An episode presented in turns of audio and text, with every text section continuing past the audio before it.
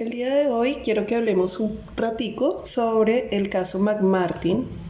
que es el caso que ustedes pues, vieron para la actividad de la clase anterior. Decidí no dejarles más foros o actividades porque pienso que es importante que se puedan poner al día y como habíamos conversado, la idea de hoy es poder avanzar en los temas. Entonces, bueno, en cuanto al caso McMartin, es un caso muy interesante porque como ustedes pudieron revisar en el material que buscaron respecto del caso, pues se pudieron dar cuenta que es un caso que fue famoso porque, bueno, por muchísimos motivos, dentro de los cuales se encuentra que se, mm, bueno, la defensa estaba sesgada, ¿cierto?, en cuanto a cómo se presentaba el caso, lo cual se presenta en varias escenas, ya se las voy a comentar, y uno empieza a notar cómo eso empieza a afectar las entrevistas y el manejo de la evidencia. Sumado a eso, se contrata una persona como experta, eh, se supone, en el tema de abuso sexual y esta persona, entre comillas, experta y su ayudante, empiezan a hacer las entrevistas a un montón de niños, si no estoy mal, 400 niños en total, que finalmente terminan diciendo todos no solamente abuso sexual por parte de los profesores, sino también que reportaban maltrato animal y comportamientos correspondientes a a una secta satánica.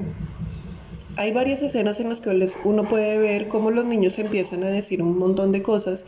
y las reacciones tanto del detective como de la fiscal, como de principalmente la trabajadora social o la supuesta experta que habían contratado, pues empiezan a tener un efecto en los niños, empiezan a tener un efecto que lleva a que se genere este proceso de falsas memorias. Todo empieza además con la entrevista a Malcolm, que pues básicamente es un niño que además tenía antecedentes de lo que parecía ser en la película, bueno, y en el caso, abuso sexual por parte del padrastro, o el padre, no recuerdo, perdón, la imprecisión. Y también teniendo en cuenta que la mamá era una persona con trastornos mentales y que además se estaba separando del señor, lo cual llevó también a que el niño empezara a presentar comportamientos pues que claramente eran problemáticos, pero que en este caso la fiscalía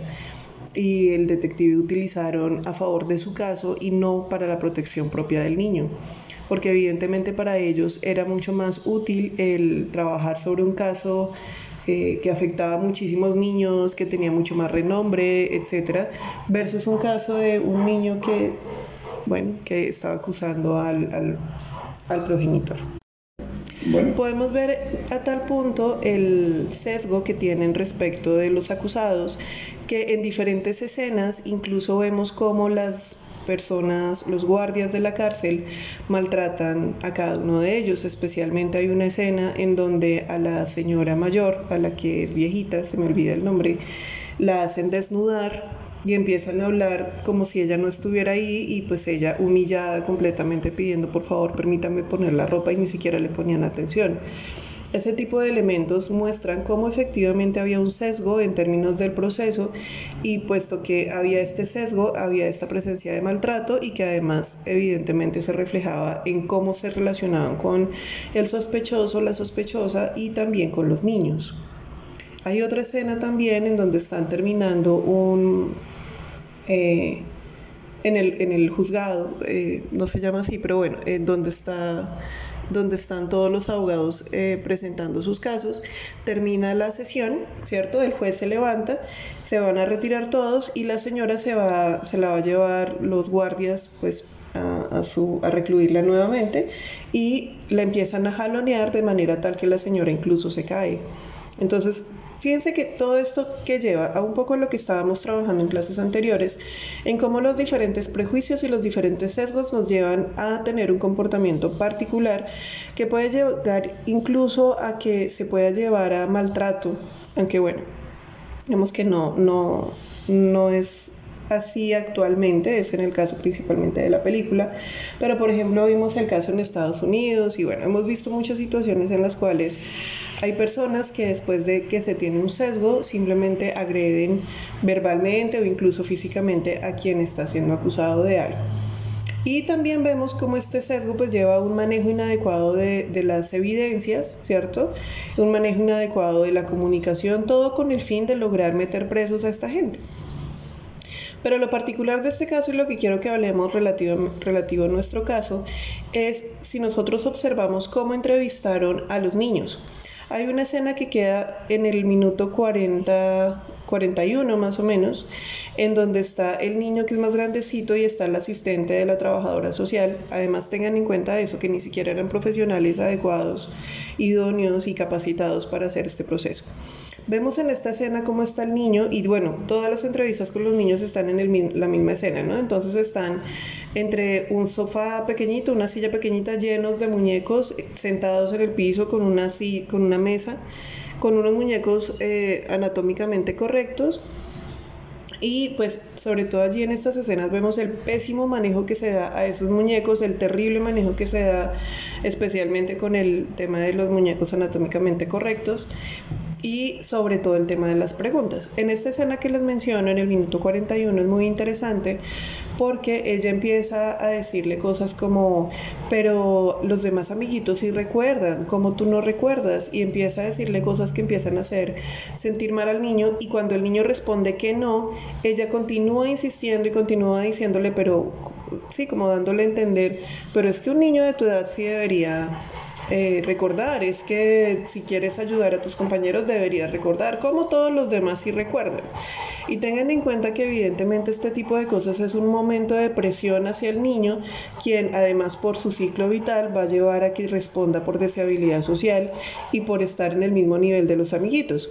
El niño finalmente en esa escena, y podemos ver diferentes escenas similares, los niños son manipulados de manera tal que empiezan a decir cosas que en un inicio habían dicho que no eran así. O sea, primero dicen una cosa, dicen no, yo no presencié esto, yo no presencié lo otro, pero continúan presionándolos hasta que, hasta que lo hacen. Hay una escena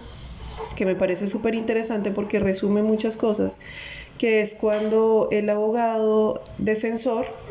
entrevista a, esta trabajadora social. Esta escena es muy chévere porque resume bastante de todo lo que estoy mencionando de las diferentes escenas en la película. Esta escena está más o menos, inicia en el, minuto en el minuto una hora 30. Eh, no, espérenme un segundo, aquí lo estoy revisando. Empieza en el minuto 1.34. Y ahí entonces empieza el abogado a confrontarla y a mostrarle diferentes escenas de cómo estaba manejando la entrevista con los niños. Incluso hay una de esas en donde empieza a tratar a un niño de bruto, le dice que, bueno, sí, como torpe, que no recuerda, y uno ve cómo entonces en diferentes escenas trata incluso a los niños supuestamente amable, supuestamente cordial, ¿cierto? Pero que el contenido de lo que está diciendo claramente impulsa a que el niño o la niña diga cosas que no sucedieron. Entonces fíjense que, bueno, ya para resumir en esta parte, mm, digamos que podemos ver con ella varios elementos de lo que hemos empezado a hablar en clase y que me permite también introducir varias cosas que vamos a estar trabajando. Y es lo que tiene que ver con el cómo identificar que nosotros podemos generar falsas memorias o falsos testimonios, lo cual puede irse por dos lados. Uno, como lo vemos en la película, pues vemos ejemplos de las dos cosas, pero por un lado entonces vemos cómo hay niños que claramente tenían claro que habían cosas que no habían sucedido, pero entonces empiezan a presionarlos, empiezan a decirles, eh, a tratarlos de tontos, a tratarlos de como los demás niños sí pueden, y entonces empiezan a generar una presión tal que lleva a que los niños cambien su versión por responder a esa habilidad social. Claramente ese no es un testimonio válido porque hubo presión y, y fueron, eh, fue un proceso coercitivo, aunque aparentemente no lo fuera, porque parte de lo que ella trata de mostrar en, este, en estas escenas es como si ella fuera muy amable, como si ella pudiera tratar bien a los niños. Entonces, en medio de sonrisas, en medio de los muñecos, en medio de los juegos con los niños, pareciera ser, y dice ella misma en estas escenas, que ella simplemente está facilitando que los niños cuenten algo que había estado sucediendo pero cuando se mira con detalle, el contenido ahí sí, diferente a lo que hemos hablado, el contenido de lo que está diciendo lleva a que sea una presión encubierta, ¿cierto? Entonces, como entre risa, chanza, juego, muñecos, y de forma aparentemente cordial, con risas, eh, entonces pues fíjense que ahí eh, genera una presión inapropiada. Ahí también un paréntesis, fíjense, volviendo al tema de la proxemia, vemos cómo, insisto, los niños no tenían una distancia mm, adecuada con la trabajadora social, con la persona que estaba haciendo estas entrevistas, sino que estaba casi que encima del niño, estaba muy muy cerca y esta proxemia también funciona como un tipo de presión. Entonces les estaba diciendo, el primer elemento puede ser ese que el niño o la niña o la persona, porque esto también sucede con adultos en el manejo de los testimonios,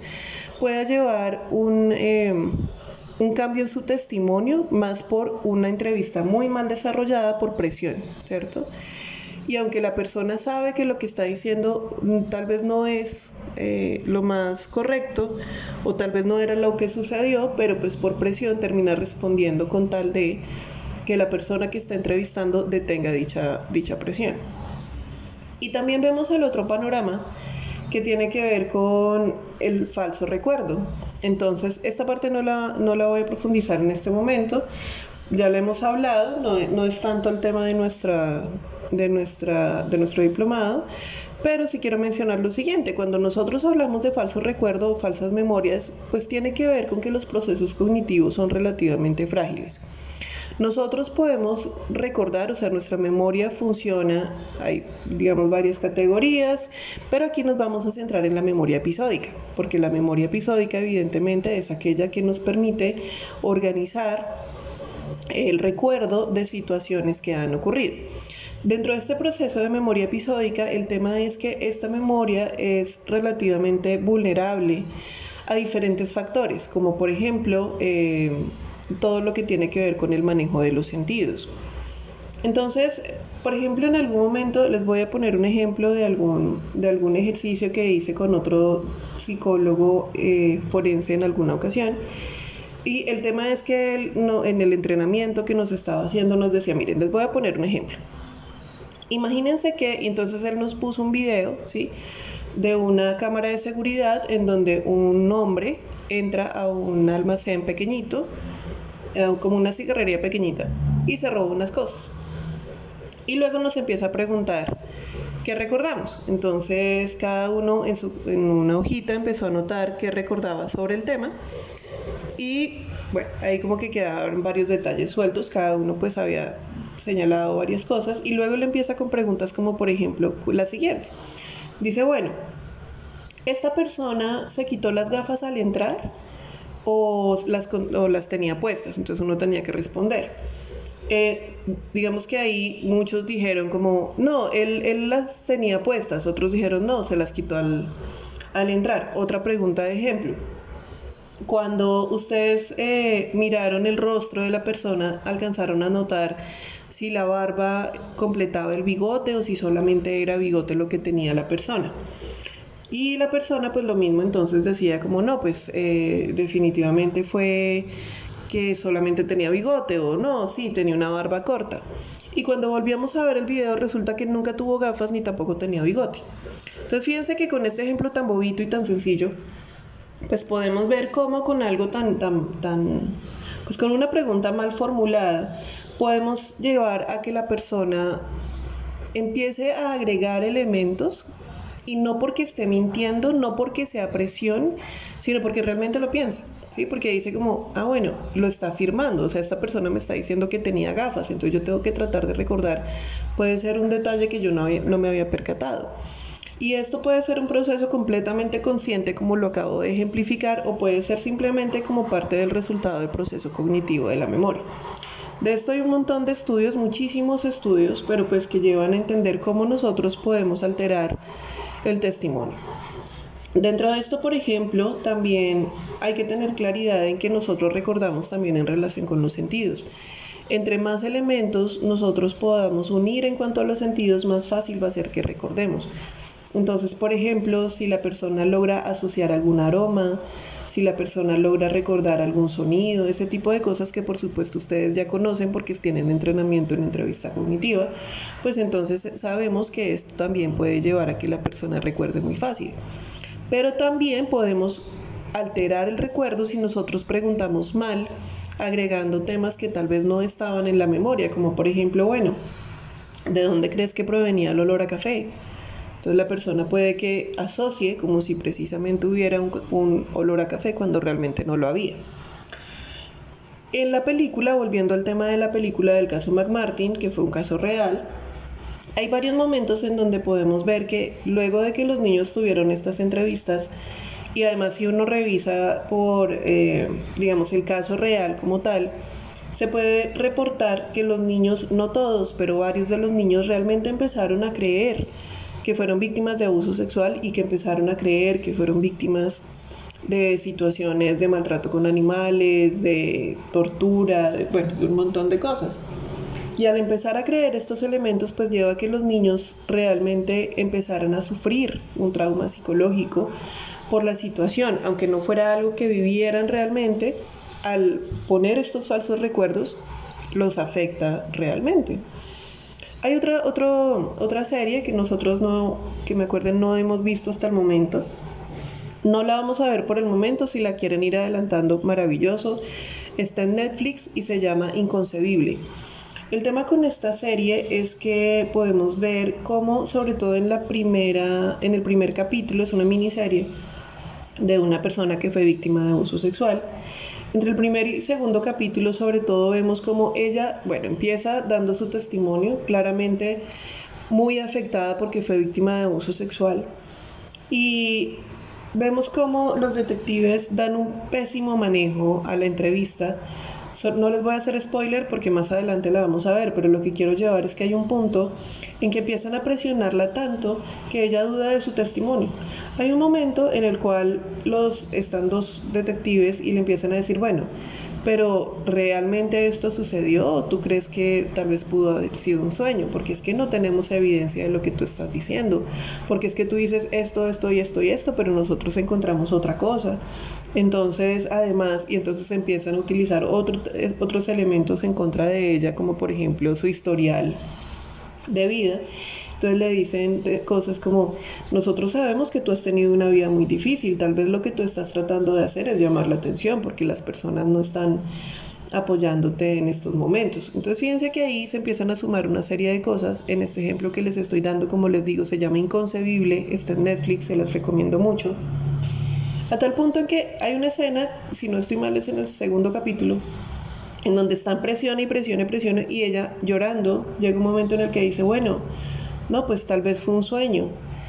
Eh, y ellos, ah, entonces pudo ser un sueño o fue real y ella, no estoy segura. Y llega un punto ahí mismo en ese capítulo en donde le dicen, bueno, entonces tienes que cambiar tu testimonio, le ponen las hojas, le ponen un esfero, le dice, por favor, entonces retráctate de tu, de tu testimonio porque lo que estás diciendo entonces fue incorrecto, nosotros tenemos otras cosas más importantes que hacer, otros casos más importantes que estar aquí perdiendo el tiempo contigo, o sea, la hacen sentir la peor persona del mundo y ella en medio de lágrimas, bueno, y el proceso continúa así. Pero fíjense que en el caso de ella, que a, donde a lo que quiero llegar, es que por la presión tan fuerte empieza a generar una duda, como, bueno, esto que yo viví, realmente lo viví, lo, lo aluciné, fue un sueño, nadie me cree, no encuentran evidencias, realmente todos están en mi contra. Entonces ella empieza a dudar, realmente dudar de su memoria, de sus recuerdos pero realmente es resultado de un pésimo manejo de esta situación. Entonces, bueno, fíjense entonces que sobre todo con el caso McMartin, pero también con esta serie que les recomiendo que puedan ver, básicamente lo que estoy mencionando es cómo van a haber testimonios en donde hay eh, cambios, ¿cierto? Mm, o donde hay inseguridades, en donde hay, eh, por ejemplo, cosas que se pueden contradecir entre sí, pero no es porque la persona esté engañando, no es porque la persona esté mintiendo, sino que puede ser resultado de dos cosas. Uno, el proceso de memoria, que no es perfecto, sino que se puede ver afectado por todo lo los sucesos que se presentan después del evento. Y dos, en estos ejemplos que les estoy dando por una entrevista muy mala manejada. Entonces, por eso es clave que nosotros podamos tener en cuenta todo lo que hemos venido hablando hasta el momento en términos de cómo manejar el, eh, las preguntas que realizo, pero sobre todo también cómo me aproximo, cómo trato a la persona, el poder mm, ser empático hasta cierto punto, el poder ser cordial, el poder ser muy respetuoso, el nunca presionar, el nunca... Bueno, recuerden cuando hablamos en otro podcast sobre las actitudes y las características de un buen entrevistador. Pero entonces lo que les digo es, ya para cerrar este, este análisis cortito, es que efectivamente vemos ejemplos reales en los cuales pues se puede ver un cambio de testimonio o un testimonio falso, pero que es resultado principalmente de una muy mala entrevista. Entonces, si además revisamos la literatura, Digamos que las investigaciones con policía, con abogados, con psicólogos, con diferentes profesiones que se relacionan con el análisis de la conducta criminal, están de acuerdo en que una muy mala entrevista puede llevar a un pésimo manejo del testimonio y a crear un testimonio que no es confiable porque puede ser falso. Bien, entonces eso en cuanto al análisis de la película. Entonces igual esta tarde cuando nos veamos a las 6 si quieren agregar algo más, por supuesto lo podemos discutir.